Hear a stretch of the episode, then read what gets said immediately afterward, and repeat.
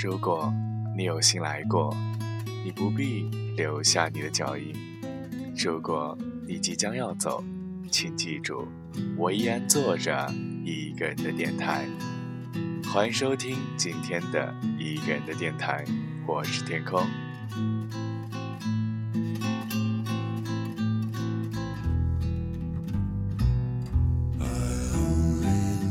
前几日，我的大表哥黑夜帮我做了一期节目，大家觉得如何呢？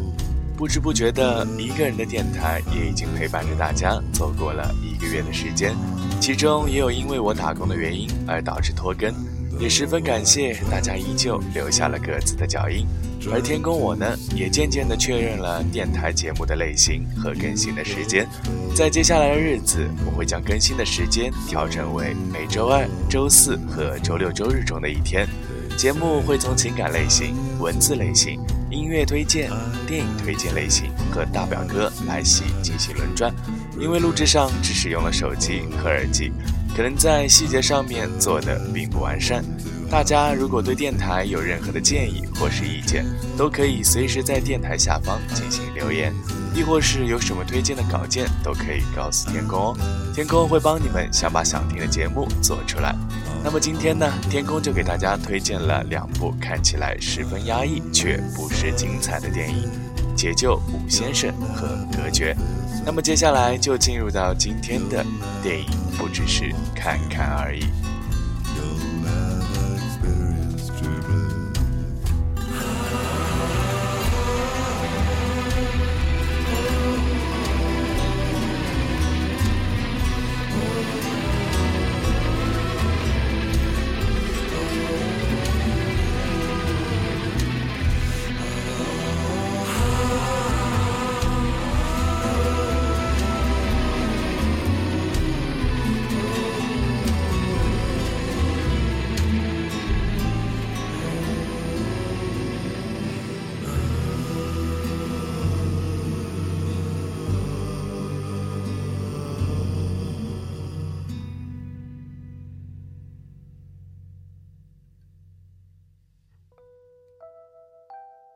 一年前，我绑了王某，你们抓不到我；我杀了他，你们也抓不到我。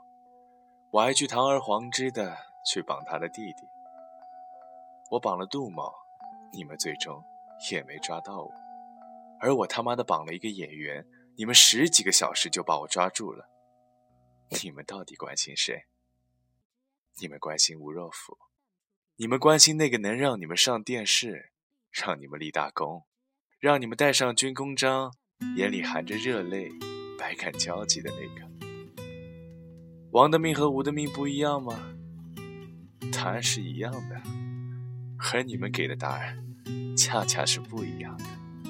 呵呵，这段话是我在看了《解救吴先生》之后，从网上搜到原型所说的话。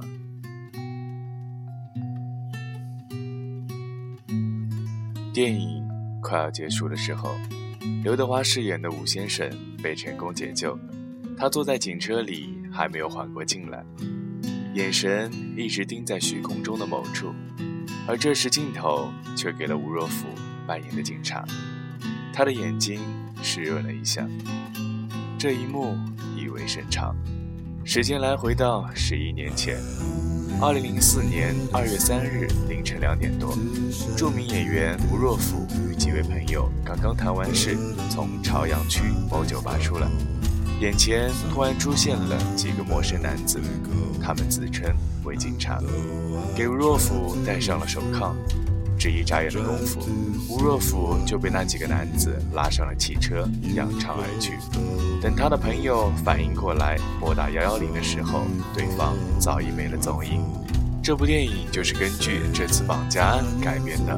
再回到电影的这一幕，我们看到的却是这样的一个场景：刘德华饰演原型为吴若甫的吴先生，而吴若甫饰演解救吴先生的警察。这在电影史上恐怕都是独一无二的。我也无法体会吴若甫参演这部电影到底是怎样的一个感受，而且为什么没有饰演他自己，反而是变成一个拯救自己的角色。也许这也是一种自我解救吧。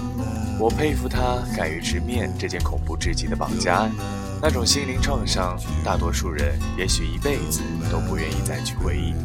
电影的有意思之处不止于此，它巧妙地利用了演员与饰演角色之间的关系，从而营造出了出其不意的效果来。如果这部电影放给外国人看，他们眼中这就是一部单纯的警匪片而已；而对于我们中国人而言，就多了许多只有我们才能看懂的点。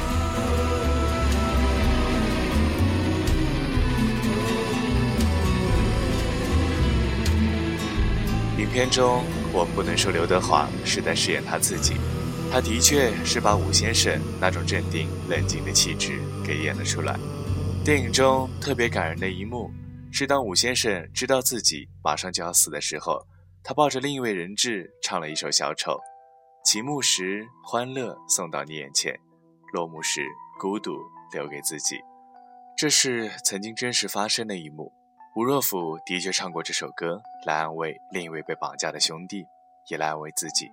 现在竟由刘德华唱出，我们很难不把刘德华自身的经历感受给融入进去。那一刻，我被触动了。刘德华就是吴先生，吴先生也就是刘德华。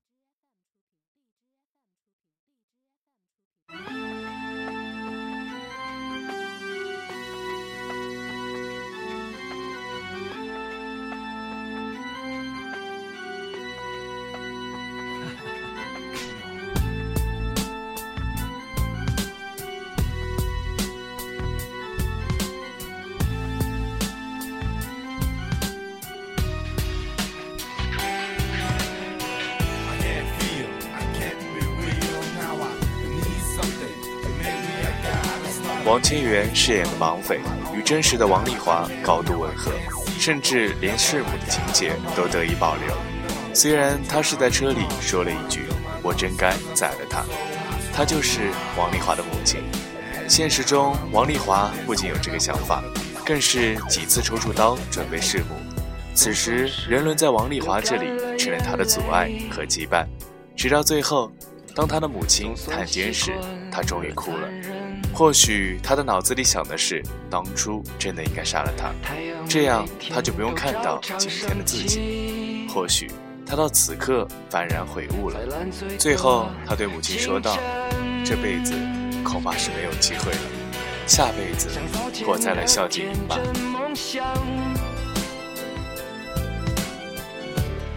时光。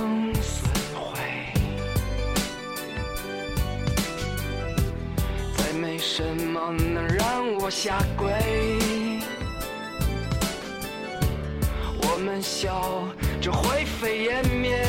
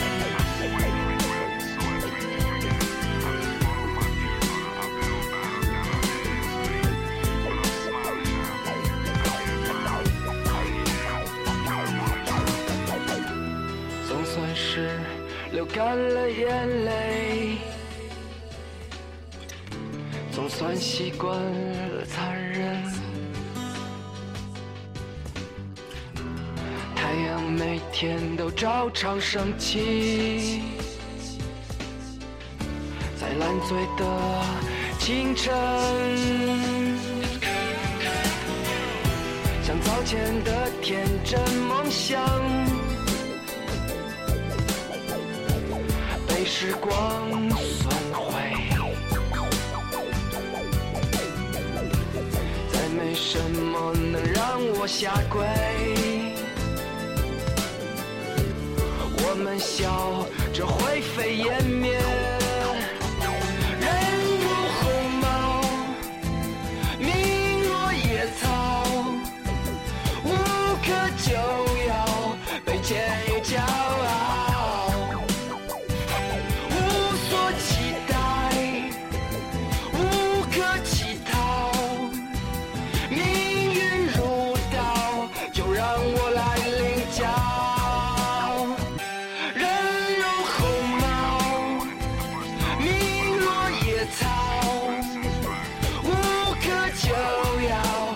change.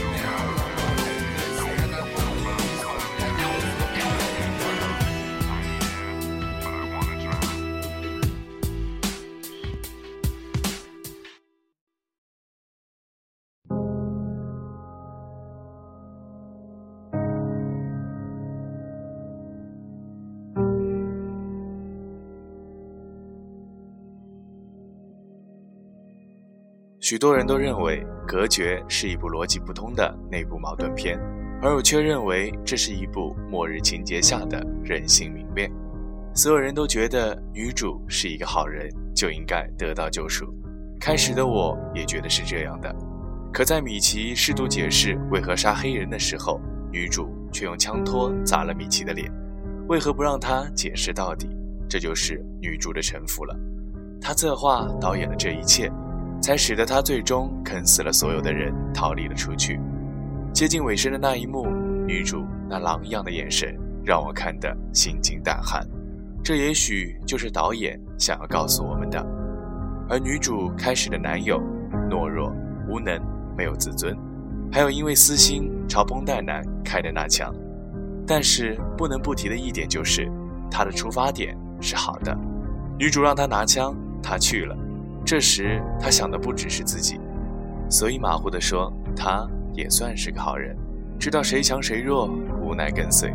这也跟社会中的一些人十分的相像。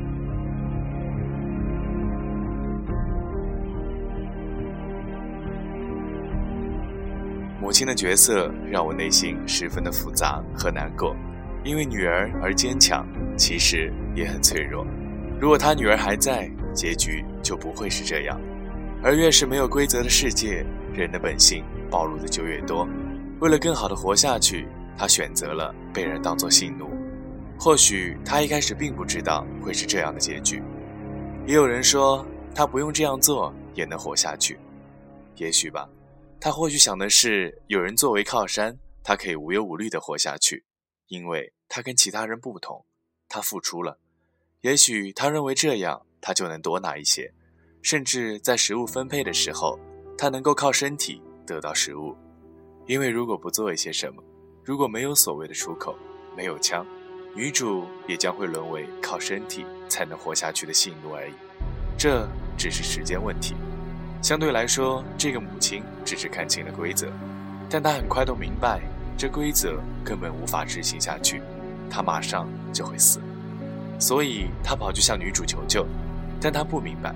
在这里的人人都以求自保，女主连她自己都无法保护，更何况他呢？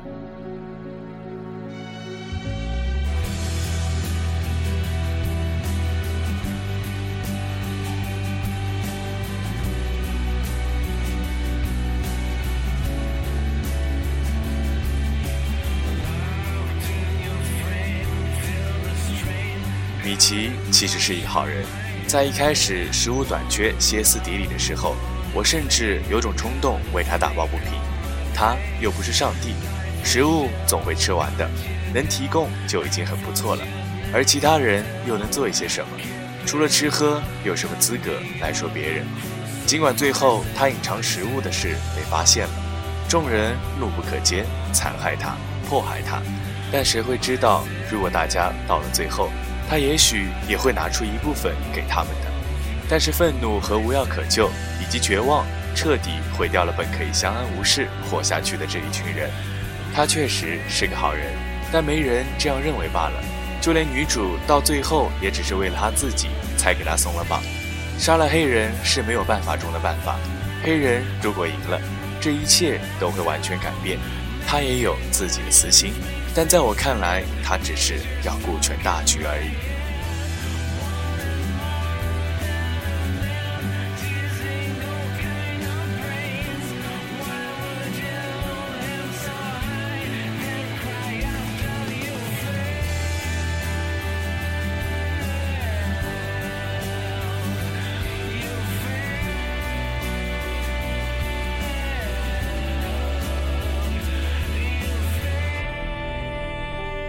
而在影片中最重要的这个恶魔的角色，或许所有的人都觉得他就应该死，他打乱了所有人的生活，破坏了所有人的关系。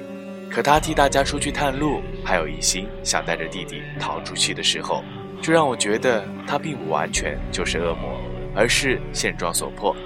正如他所说的，在这种战争的年代，必须就有人站出来唱黑脸。如果他不折磨米奇。其他人会有食物吃吗？如果女主唾弃他的行为，他大可以选择绝食抗议，但他却没有。他是接受不了这恶魔的领导方式，他想要解脱，就似黑鬼和波比不接受米奇的领导方式一样，想要解脱。其实这部电影就像现实生活一样，每个人都想情况掌握在自己的手中，不必去听从他人的吩咐，低声下气。其实根本也没有好人和坏人的说法，只是大家的极限不一样而已。你没有变态，是因为还不到时候。好了，今天的一个人的电台到这里就和大家说再见了。希望这两部电影能够让大家眼前一亮，切记不能太较真哦。我是天空，我们下期再见。